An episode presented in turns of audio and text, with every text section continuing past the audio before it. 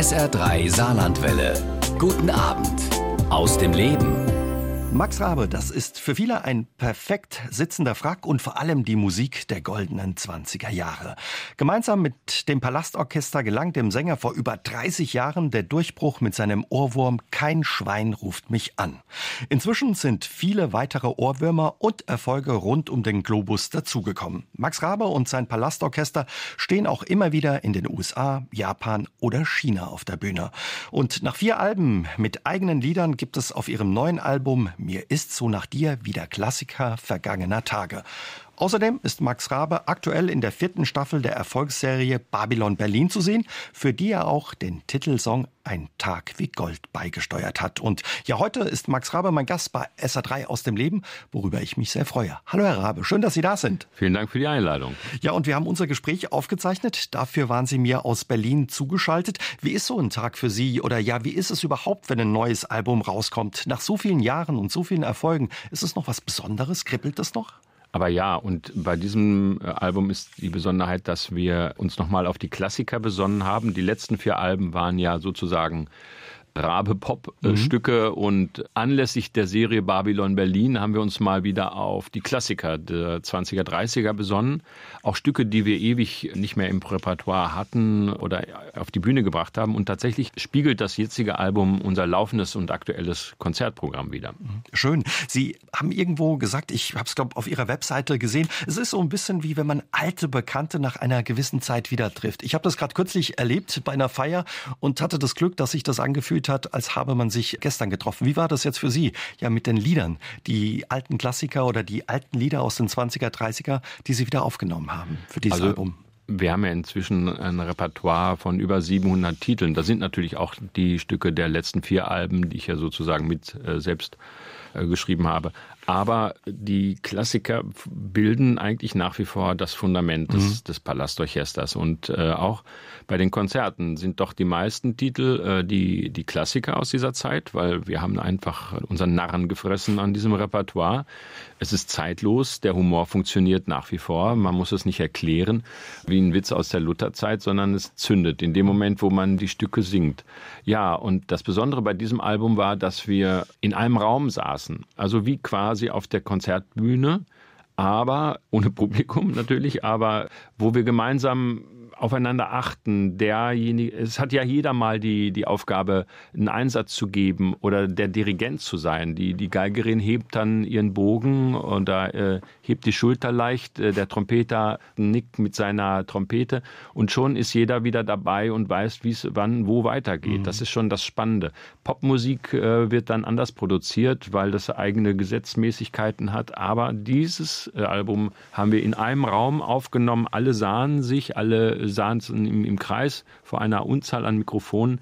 Und diese Atmosphäre, diese Intimität, die auch der eines äh, Konzertes gleichkommt, die hört man auf dem Album allemal. Das glaube ich. Ja, es ist ein schönes Album geworden und wahrscheinlich so ein bisschen wie bei uns auch bei einer Live-Sendung oder wenn man als Reporter draußen ist, dass man da eine ganz andere Anspannung hat, ne? wenn mhm. man weiß, jetzt gilt. Wie müssen wir uns das aber vorstellen, wenn Sie jetzt auch da zusammen im Studio gesessen haben, aber ohne Publikum? Tragen Sie dann auch Frack und sehen schick aus oder kommen Sie in T-Shirt und Jeans? Ja, also weder das eine noch das andere. Also äh, ich habe keine Jeanshose, nee? wie einige, nein. Äh, ich glaube, mit zwölf hatte ich eine. Ähm, aber ja, wir sind natürlich da ganz bequem beieinander und da konzentrieren wir uns komplett auf die Musik. Und, und ehrlich gesagt, auch bei den Konzerten, wenn man uns da in Smoking und Frack sieht, es ist Arbeitskleidung. Und jeder Musiker, jeder Kellner hat heute, äh, oder na gut, heute nicht mehr, aber eigentlich alle Orchestermusiker tragen Smoking oder Frack. Das ist so wie der Blaumann für die Handwerker. Und da wird gar kein großes Theater darum gemacht. Aber es gibt einem natürlich eine eine gewisse Form. Mhm. In einem Studio brauchen wir das dann nicht. Aber was gibt zum Beispiel so ein, so ein Frack oder ein Anzug Ihnen, wenn Sie auf der Bühne stehen? Merken Sie, da verändert sich was in der Haltung oder ja, wie Sie also, dann eben auftreten? Ja, gerade beim Frack ist also ich habe ja eine gestärkte Hemdbrust die ist ja fast kugelsicher. Also äh, ich geh, wenn ich da zu meiner Wäscherei gehe und die Frackhemden und Kragen abgebe, die wissen schon, dass das alles hart wie Beton sein muss. Dadurch hat man, wenn man das anzieht äh, und auf die Bühne geht, natürlich sofort eine Haltung. Mhm. Das hilft schon äh, tatsächlich, wenn man sich die Fliege bindet, den Frack anzieht und, und die Schuhe poliert, so ist man schon gleichzeitig in seiner Form. Das, äh, das ist schon erstaunlich. Das darf man nicht kleinreden. Mhm. Das glaube ich. Wie ist es dann aber, wenn die Platte eingespielt ist, das neue Album da ist und Sie das zum ersten Mal hören, die Musik? Noch ein schöner Moment jedes Mal? Natürlich hören wir uns das alles ganz präzise an. Äh, wir sind ja unsere größten Kritiker und das ist das Schöne. Wir arbeiten ja schon so viele Jahre zusammen, äh, nehmen die Musik unglaublich ernst. Es sind ja fast alles ausgebildete Klassiker im, im, mhm. äh, im Orchester. Und wir gehen bei den Proben an das Repertoire heran wie an ein Werk von Brahms oder Bach. Und diese, diese Genauigkeit und die Dynamik, also dass Musik eben auch aus laut und leise besteht und, und aus Reduktion und dann plötzlich geht der Klangkörper wieder auf. All das äh, ist so, so ein klassisches Denken. Und das eint uns halt. Wir selbst nehmen uns halt überhaupt gar nicht ernst. Also wir, wir bei uns ist es manchmal wie auf einer Klassenfahrt, wenn wir im Bus sitzen und, und von einer Stadt zur nächsten fahren. Aber für die Musik äh, sind wir dann wieder ganz konzentriert und ernsthaft dabei. Und das merkt man, glaube ich, bei unseren Konzerten auch. Absolut. Sie sagen ja auch, das Beeindruckende an diesen Liedern ist, dass sie auch heute noch ja dieselben Emotionen auslösen wie zu dem Zeitpunkt ihrer Entstehung. Sie haben sie auch auf einigen Konzerten schon gespielt, wenn das richtig ist. Was ja. können Sie da im Publikum beobachten? Naja, also die, anrührenden Stücke, die, die Leute sind so still, je leiser es wird, umso leiser wird das Publikum. Mhm. Und dann leben unsere Konzertprogramme ja auch von dieser Abwechslung. Wir haben dann eben auch sehr lustige und derbe und, und fröhliche Nummern dabei, wo das Orchester virtuos sich präsentieren kann.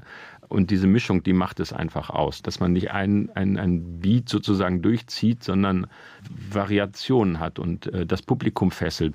Anfangs dachte ich immer, ja, es gibt vielleicht auch Leute, die von ihrer Frau gezwungen werden, jetzt ins Max-Rabe-Konzert zu gehen. Und der, der Mann dreht schon mit den Augen und fragt sich, wie, wie halte ich das aus? Und für die äh, muss es eben auch spannend sein. Und da ist es eben nicht, man muss nicht Fachmann für, die, für das Repertoire der 20er, 30er oder des Ballastorchesters sein, sondern man muss in dem Moment gefesselt werden von den Klängen und von dem, was auf der Bühne an Dramaturgie passiert. So meine Moderation, das Licht, die Reihenfolge der Titel, all das macht äh, eben die Besonderheit unseres Konzertes aus. Auch für jemanden, der jetzt nicht so unbedingt so ein großer Enthusiast des Repertoires der 20er, 30er Jahre ist. Dann kommen dann natürlich auch noch dann ähm, die neueren Stücke dazu, äh, Küssen kann man nicht allein und äh, das aktuelle, also das letzte Album, Wer hat die schlechte Laune und, und all das mischt sich wunderbar zueinander. Mhm. Freuen Sie sich auch immer, wenn ein Album da ist, damit quasi auf die Leute loszugehen, auf der Bühne zu stehen und es präsentieren zu dürfen? Ich freue mich eigentlich über alles, was wir machen. Das ist ja das Schöne. Wir, wir, wir haben ja keinen Direktor, der uns sagt, mach mal dies mhm. oder mach mal das. Alles wird im Orchester. Wir sind ja eine Partnerschaft. Also es ist ja nicht mein Orchester. Ich bezahle die und dann gehen sie nach Hause, wenn das Konzert zu Ende ist. Nein, wir sind eine Partnerschaft schon seit über 30 Jahren, weil wir als Studentenband angefangen haben. Schön. Und irgendwie ist so nach und nach jeder in seine Rolle gerutscht. Ich habe mich da auch nie, ehrlich gesagt, nie nach vorn gedrängt, aber alle kamen dann so nach und nach, ihr Max, was meinst du denn und so. Und so habe ich dann meine Aufgaben weitestgehend immer weiter übernommen. Anfangs hieß es sogar, einer muss mal die Moderation übernehmen. Und da habe ich gedacht, warum muss hier jemand moderieren? Die Musik spricht doch für sich. Mhm. Also wurde ich auch gezwungen, durch den Abend zu führen. Und so nach und nach macht es ehrlich gesagt auch Spaß, äh, mir Moderationen auszudenken und durch den Abend zu führen. Das, das, aber wir sind eigentlich unsere eigenen Herren und wenn wir ein neues Album rausbringen, was kommt da drauf, dann wird diskutiert. Fehlt noch was Lateinamerikanisches? Ja, eine Rumba müsste ran und hier äh, eine schöne Nummer hier mit der Cecilia Crisafulli, unsere Geigerin, schöne Soli hat. Und so suchen wir und sammeln wir, bis wir die perfekten Reihenfolgen und, und Titel für ein Album zusammen haben. Also Ich höre raus, man ist da über die Jahre auch zusammengewachsen, was ja, wie Sie sagen, eine verrückte Zeit ist. Seit 1986 sind Sie zusammen, wenn das richtig ist. Ja. Vorhin haben Sie gesagt, wenn Sie im Studio sind, ist es so ein bisschen wie auf Klassenfahrt. Wie ist das, wenn Sie auf Tour sind? Wie sieht so Ihr Touralltag aus? Auch ein bisschen wie Klassenfahrt? Oder wenn man so lange zusammen ist, braucht man dann auch zwischendrin seine Zeit? Oder so? Jeder hat so seinen, seinen Moment, wo er sich dann zurückziehen kann. Aber es gibt so feste Punkte am Tag, derer harren wir entgegen. So um 17 Uhr zum Beispiel gibt es was zu essen. Da freuen sich ab 12 Uhr mittags schon alle drauf. 17 Uhr gibt es was zu essen. Wir fahren immer mit unserem eigenen Koch. Das klingt jetzt so ein bisschen snobbisch, aber wir haben irgendwann festgestellt, dass wenn wir einfach nur immer irgendwo was essen gehen, dann bleibt es doch beim belegten Brötchen oder bei der Pizza. Und das ist auf die Dauer nicht gesund. Auch für unsere Techniker müssen wir irgendwie sorgen, dass die Zeit Essen. finden, dass mhm. die gute Sachen bekommen. Denn die retten uns ja jeden Tag. Und das ist uns auch klar. Die Bedingungen in den Hallen sind so unterschiedlich jeweils, dass äh, so, ein Team, das uns quasi in jeder Situation die Möglichkeit bietet, auf der Bühne zu präsentieren, was wir vorbereitet haben. Das ist einfach unbezahlbar, unglaublich wichtig. Mhm. Und die müssen auch äh, genauso gut leben wie wir. Und da legen wir großen Wert darauf. Und das Schöne ist, wir fahren mit unserem eigenen Koch, der äh, die Töpfe, Pfannen und so, das kommt in so große Rollcases, die passen alle glücklicherweise zusammen mit unseren Pulten und Instrumenten in einen großen Truck und fahren dann von einer Stadt zur nächsten. Und ja, das ist auch mit den Technikern so wie wirklich wie eine große Familie und äh, es funktioniert gut. Es funktioniert über all die Jahre wirklich äh, gut in dieser Größenordnung ist das wirklich, glaube ich, eine sehr ungewöhnliche Sache. Und hat er seine Küche dann auch dabei? Oder ja. wie müsst ihr das vorstellen? Und was gibt's, wo Sie sagen, haben Sie so ein Lieblingstourgericht, wo Sie sagen, ach, da freue ich mich immer drauf, wenn es das gibt, oder? Naja, wir haben ein, zwei Kollegen, die die, die äh, Luftsprünge machen, wenn es Spätzle gibt. Zu Schwaben. ja, eben, genau. Aber mich hat der Koch auch ein paar Mal gefragt, was möchtest du denn, was fehlt dir? Und so habe ich gesagt, ehrlich gesagt, das fehlt mir überhaupt gar nichts. Ich freue mich jedes Mal, wie abwechslungsreich das ist. Also es fängt mit Salaten an. Mhm. Mindestens drei verschiedene Salate, so mit Linsen und grüne Salate und dann Tomaten und alles Mögliche und, und ein, zwei Gerichte auch fleischlos. Wir haben sowohl bei der Technik als auch bei den Kollegen äh, auf der Bühne auch Leute, die kein Fleisch mehr essen oder sogar mhm. ein, ein Veganer. All das findet Raum äh, und wird, wird äh, berücksichtigt. So, es äh, ist wirklich unglaublich und so lecker. Mhm. Und vor allen Dingen, ja, Essen verbindet ja auch, wenn man zusammen an einem Tisch ja. sitzt oder sich Zeit für das gemeinsame Essen nimmt. Ja, absolut. Das wissen wir auch sehr zu schätzen und freuen uns wirklich drauf, weil das Essen auch wirklich immer gut ist. Eine Zeile aus einem Lied von Ihnen heißt, manchmal ist das Leben ganz schön leicht. Zwei Räder, ein Lenker und das reicht, wenn ich mit dem Fahrrad fahre.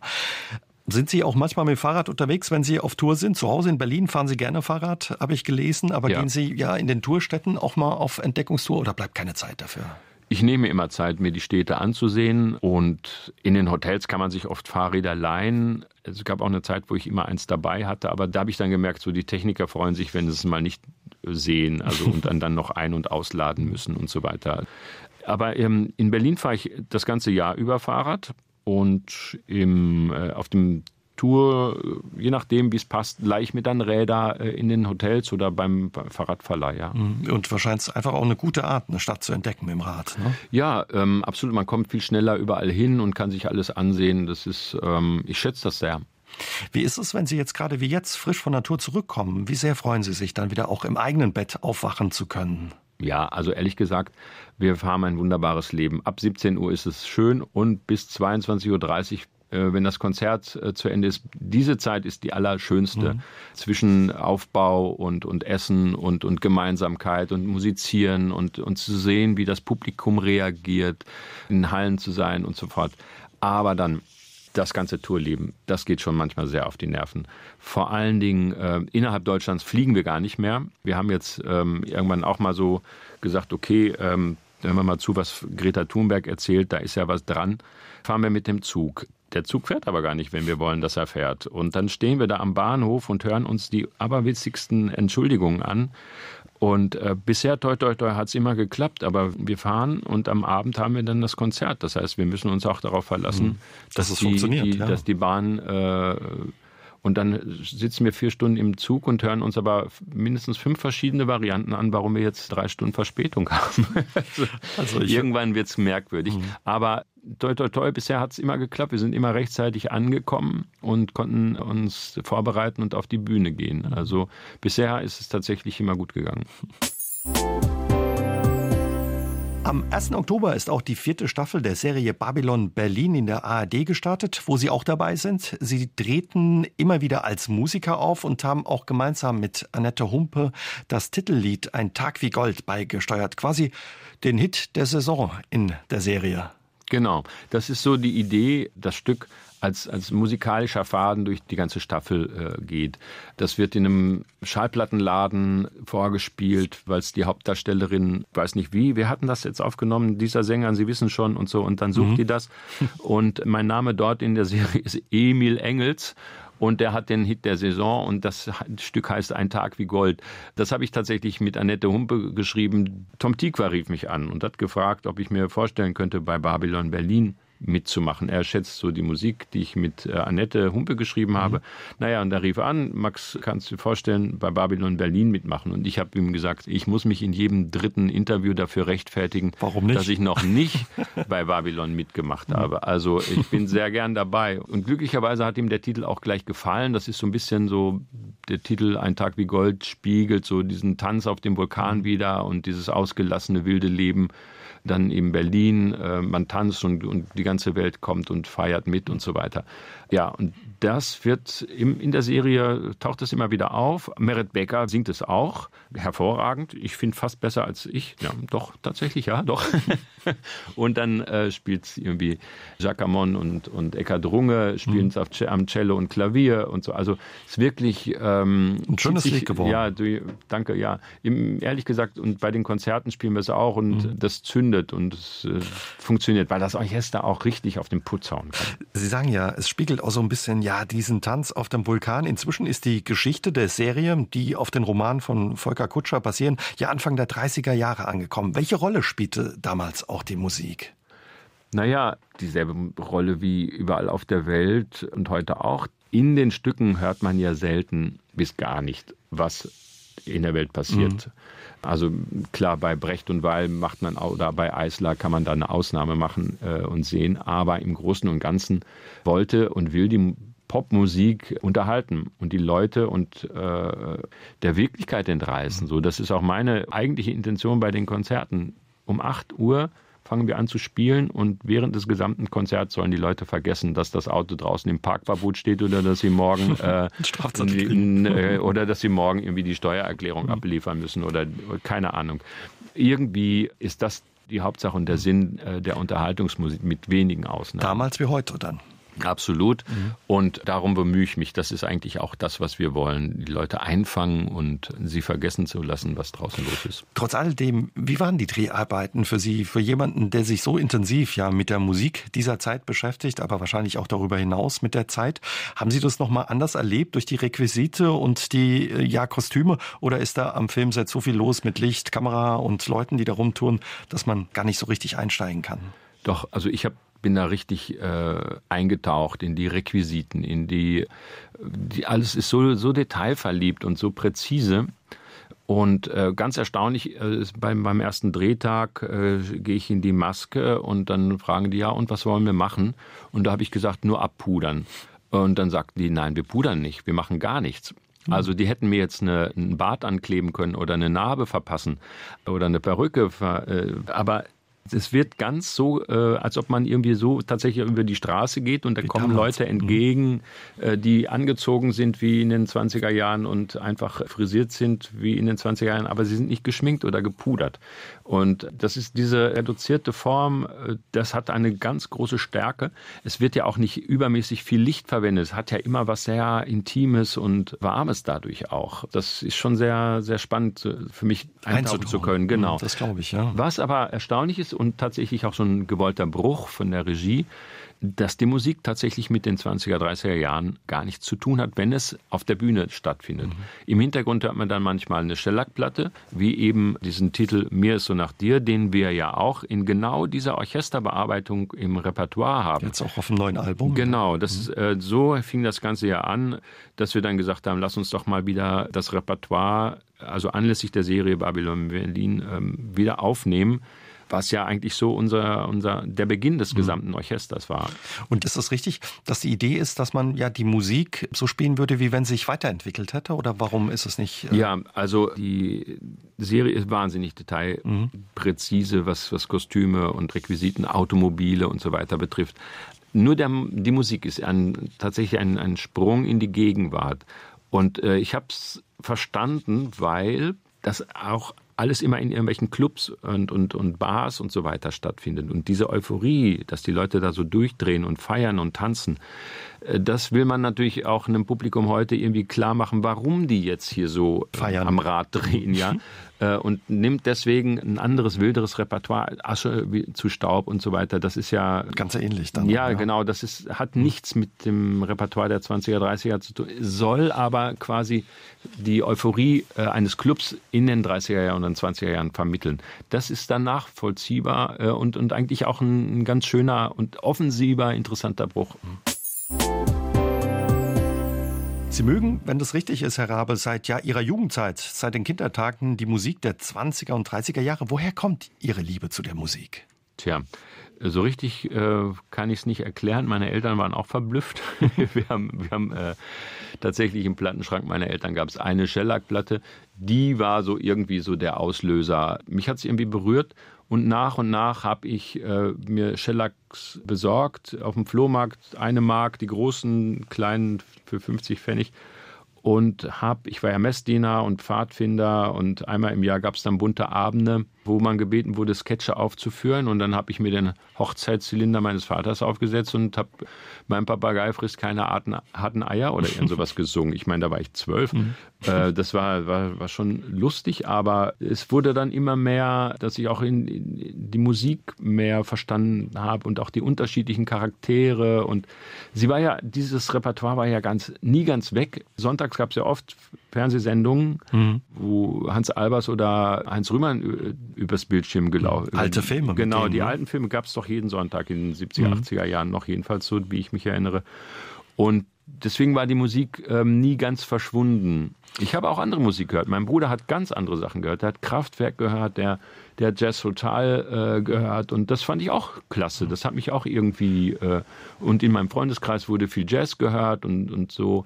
Das war eine wilde Mischung, aber das war eben so mein persönlicher Knall, den ich da hatte. Und wie kam das in Ihrem Freundeskreis an? Haben die dann gesagt, sag mal, was ist mit dir los? Was stimmt nicht? Oder? Ähm, ja, ich bin da jetzt nicht groß mit hausieren gegangen, aber ab und zu äh, haben wir dann äh, diese Sachen gehört. Die mhm. fanden es auch schon spannend, gerade wenn es so in der Jazzmusik äh, also es gibt ja Parallelen und, und das hat sich ja auch gegenseitig befruchtet. Und mein Bruder und meine Eltern waren jedenfalls ein bisschen verwundert. Meine Oma hat gesagt, ach, der Onkel so und so, da gab es wohl mal einen in der Verwandtschaft vorher, der, der war auch schon so. Also irgendwie äh, bin ich nicht der Erste, der aus der Reihe, aus der Reihe getanzt hat. Interessieren Sie sich oder haben Sie sich nur für die Musik interessiert oder dann auch für die damalige Zeit? Oder kann man das gar nicht voneinander trennen wahrscheinlich? Ne? Eigentlich habe ich mich tatsächlich nur für die Musik für die interessiert. Musik. Dann sind nach und nach, auch als ich dann die Noten hatte, immer wieder dieselben Komponisten und Texte aufgetaucht. Also ich konnte dann manchmal, wenn da ein Text Fritz Rotter oder, oder äh, Musik Walter Jürmann stand, wusste ich, das ist was. Das kann ich kaufen, ohne dass ich das jetzt vorher mal angespielt mhm. habe. Und nach und nach ist mir dann auch klar geworden, dass die ab 1933 alle gar nicht mehr auftauchten. Aha. Also die, die, die Politik des Dritten Reiches, die ähm, so viel umgebracht hat, so viel getötet hat an, an Menschen, hat eben auch unsere Kultur getötet. Und äh, da ist ganz viel verloren mhm. gegangen. Mhm. Und das ist mir irgendwann bewusst geworden. Selbstverständlich ganz klar geworden. Mhm. Dass hinter diesen Namen meiner favorisierten äh, Interpreten, Texter und, und Musiker eben auch Schicksale waren. Das waren unsere Landsleute, die auf einmal verfolgt wurden vertrieben und, und umgebracht wurden. Und umgebracht wurden. Unglaublich brutal. Und bei unseren Konzerten mache ich das tatsächlich nicht zum Thema, weil ich möchte, dass die für ihre Werke Applaus bekommen und nicht dafür, was ihnen angetan worden ist. Ich möchte, möchte sie, sie haben ja gearbeitet und sie haben sich ja selber gar nicht als Juden gesehen, sondern als Berliner oder Frankfurter oder als, als Saarbrücker. Die haben doch einfach gearbeitet, die wollten leben und plötzlich bekamen sie einen Stempel wenn sie Glück hatten, konnten sie fliehen und es werden so viele umgebracht. Also es ist eigentlich ein ganz, ganz bitterer Hintergrund mhm. bei diesem Repertoire und, und, und dieser Zeit. Dem muss man halt einfach im Blick behalten, den, den darf man nicht verdrängen. Für die Zeit des Konzertes äh, möchte ich aber nur die Musik in den Vordergrund mhm. stellen. Aber Denn die haben ja die Musik geschrieben, um die Leute zu unterhalten, zu, unterhalten. zu rühren oder zum Lachen zu mhm. bringen. Aber treibt Sie das bis heute auch ein bisschen an, ja, eben die Erinnerung dann auch wach zu halten an diese Menschen und Künstler, die Deutschland auch verloren hat, eben durch die Nazis und das Dritte Reich? Wenn sich die Gelegenheit ergibt, wenn es passend ist, mhm. mache ich das immer. Ich meine, wir haben uns jetzt äh, ja zu Beginn dieses Gesprächs gar nicht darauf geeinigt, worüber werden wir denn reden? Ja klar, Sie haben jetzt ein neues Album rausgebracht, Herr Rabe, darüber reden wir. Und plötzlich landen wir natürlich da, wo, wenn wir ein Repertoire der 20er, 30er Jahre ausbringen, wo wir zwangsläufig landen müssen, mhm. nämlich dass diese Menschen, die uns diese Musik geschrieben und geschenkt haben, verfolgt wurden. Und das muss bei dieser Gelegenheit äh, muss das erwähnt werden, weil es ist äh, existenziell. Man muss einfach sagen, die Zeiten sind andere und die Zeit oder die Geschichte wird sich nicht wiederholen, aber äh, wir müssen aufpassen. Wir müssen aufpassen, dass dieses wertvolle Konstrukt, was wir jetzt haben, der Demokratie, uns nicht gestohlen wird. Was mögen Sie an dieser Zeit der Musik, die Sie auch spielen und immer wieder präsentieren? Es ist diese zeitlose Kraft, die dahinter steckt. Also wenn, wenn man ein, ein melancholisches Stück vorträgt, merkt man äh, im Publikum die Rührung tatsächlich. Das sind einfach hervorragende Kompositionen. Und wenn ich einen Text vortrage, der irgendeine schräge Pointe hat, dann lachen die Leute aus vollem Herzen und haben, haben das gar nicht unter Kontrolle, weil es zündet in dem Moment und ist zeitlos. Und das ist das Schöne an diesem, an, an mhm. diesem Repertoire dass, dass diese spezielle Form, also das ist ja die Musik, die so, so vor der Swing-Ära entstand die Ende späten 20er und frühen 30er Jahre, äh, die haben so eine Eleganz in ihren äh, Kompositionen. Man merkt das auch bei den Arrangements, sind ja auch die Komponisten, wie die Arrangeure sind oft, haben einen klassischen Hintergrund oder klassisch gedacht. Gute ähm, Musiker. Dann. Ja, ganz genau. Und, und die Sätze, die da verwendet werden und dann diese Wendungen und dann auf einmal äh, von Dur in Moll, das, und diese Dichte der Harmoniefolgen, die da äh, gesetzt sind, das ist, heute funktioniert Popmusik nach ganz anderen Kriterien. Alles hat so seine Zeit. Aber wir haben, äh, ich meine, ich müsste mich ja nicht rechtfertigen, wenn ich jetzt sage, ich bin der Interpret für Mozart oder Brahms oder Beethoven.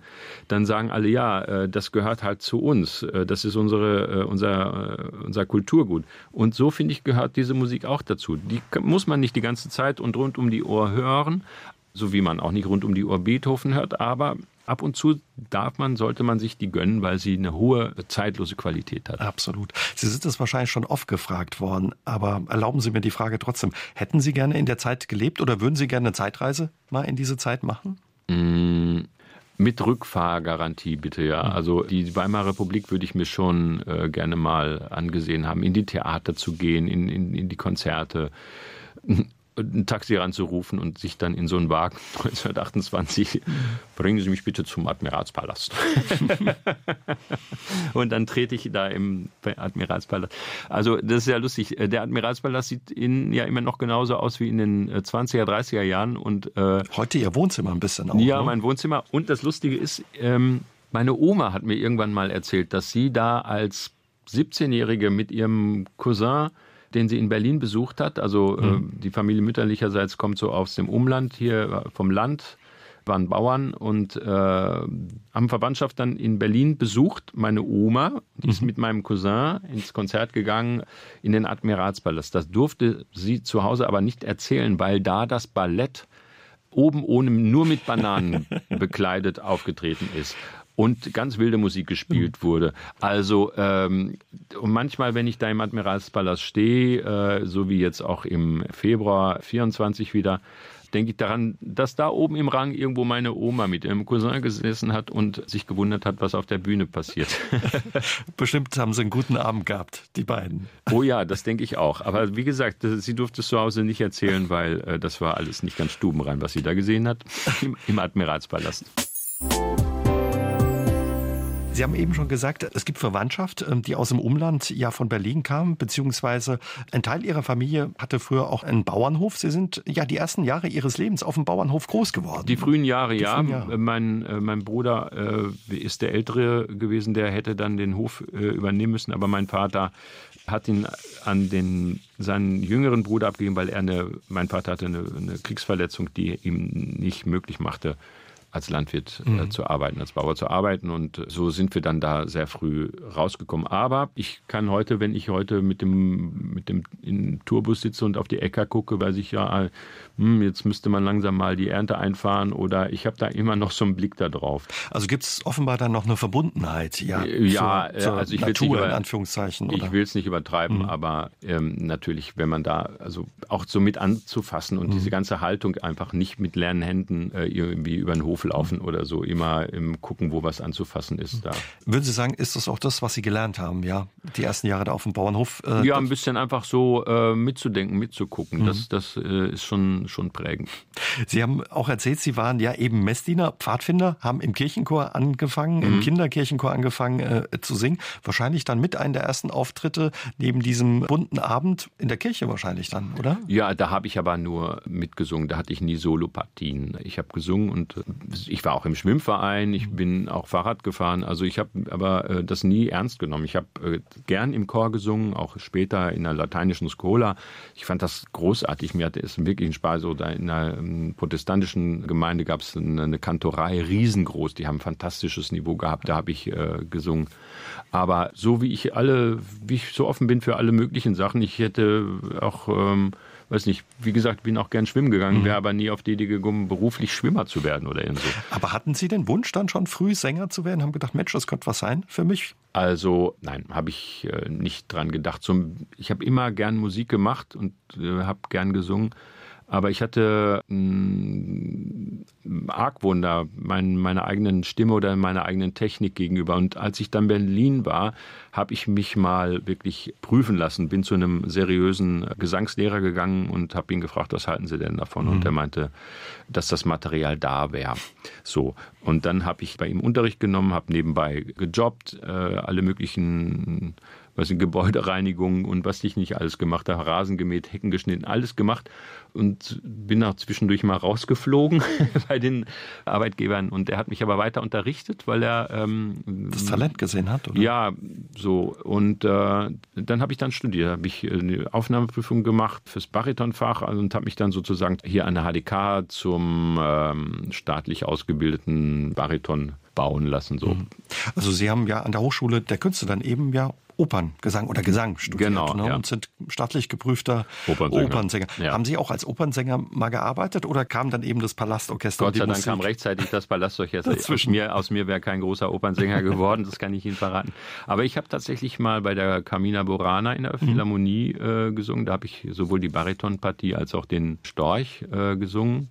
Da habe ich aber auch gemerkt, so, uh, das ist schon äh, eine ordentliche handwerkliche Geschichte. Also es ist schon Arbeit so und sehr kraft, sehr, sehr kraftanstrengend. Aber ich, ich weiß keine Ahnung, wie es ist, wenn man das jahrelang macht, ob man dann da auch so eine, so eine Routine dann bekommt. Aber mich hat das, äh, ich habe da sehr großen Respekt vor den klassischen Sängern. Aber ich gehe nach wie vor gern in die Oper und in klassische Konzerte. Aber während des Studiums hat sich das so ergeben, dass wir mit dem Palastorchester schon ein paar Auftritte bekamen und unser Studium finanzieren konnten. Das Original, das sind ja alles, so fing es an, Original-Orchesterbearbeitungen aus den 20er, 30er Jahren, die da beim Meisel Verlag zum Beispiel im Keller lagen oder auf dem Flohmarkt oder in irgendwelchen Buchhandlungen lagen in den Kellern. Diese Originalorchestrierungen, diese gelben Blätter mussten wir einfach auf den, aufs Pult legen und dann haben wir das gespielt, was 1929 eine Kapelle genauso auch vor den Füßen und vor den Augen hatte. Aber wie kamen Sie auf die Idee 1986 zu sagen, mit, mit Ihren Mitstudierenden, elf Mann waren Sie, glaube ich, damals äh, und Sie noch,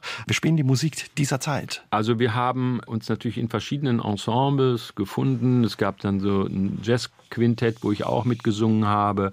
Und dann, weiß nicht, das, das lag so einfach in der Luft. Wir haben in verschiedenen anderen Orchestern auch gespielt und dann gesagt, lass uns das äh, mal gründen, aber mhm. nicht, was so noch bis in die äh, 60er, 70er Jahre geht oder 60er Jahre geht, sondern ausschließlich das Repertoire der 20er, 30er Jahre zu zelebrieren. Mhm. Und das war der Anfang. Wir haben dann wirklich über ein Jahr äh, jede Woche geprobt und gearbeitet, aber es kam, wir haben keine, keine Jobs, keine Jobs bekommen.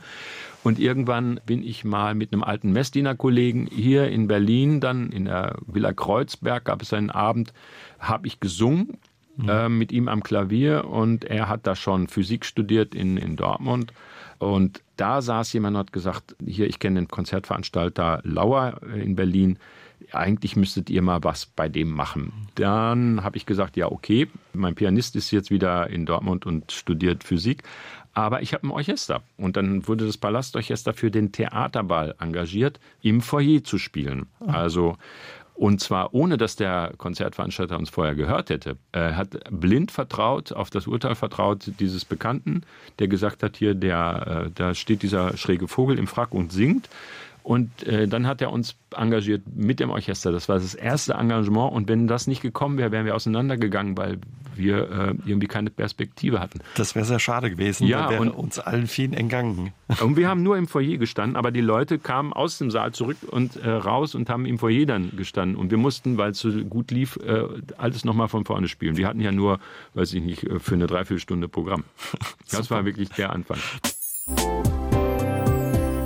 Das waren die Anfänge und der Durchbruch kam dann eben ja mit ihrem Ohrwurm Kein Schwein ruft mich an, ja. den Sie dann schon selbst geschrieben hatten. Ja. Der eine oder andere hat sich an den Kraftausdrücken darin gestört, auch Ihre ich Mutter angeblich. Meine Mutter war entsetzt, also ich, ich, bin dann 92, habe ich das zum ersten Mal im Fernsehen, im NDR war das irgendwo Vorabendsendung habe ich das vorgetragen und meine, meine Eltern riefen, meine Mutter rief am nächsten Tag an, Junge, was war das denn? Äh, die Oma hat auch schon angerufen, sie hätte immer nur Schwein und Sau verstanden. Was ist denn da los? Ja, die Leute finden es sehr lustig.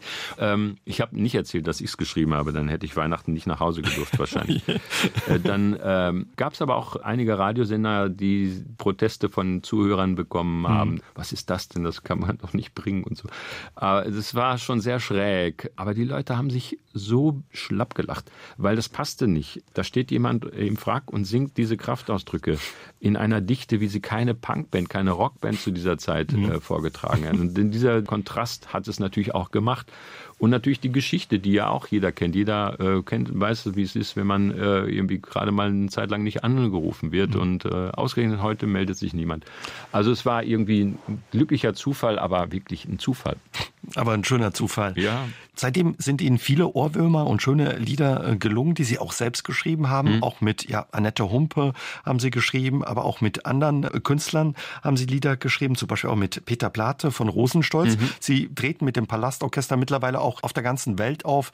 In England, in Kanada, aber auch in den USA, in New York, in der Carnegie Hall haben Sie schon mehrmals auf der Bühne gestanden, aber auch in Japan und China. Mhm. Wie funktioniert das denn da? Weil es geht ja auch viel um die Sprache und den Humor in den Liedern.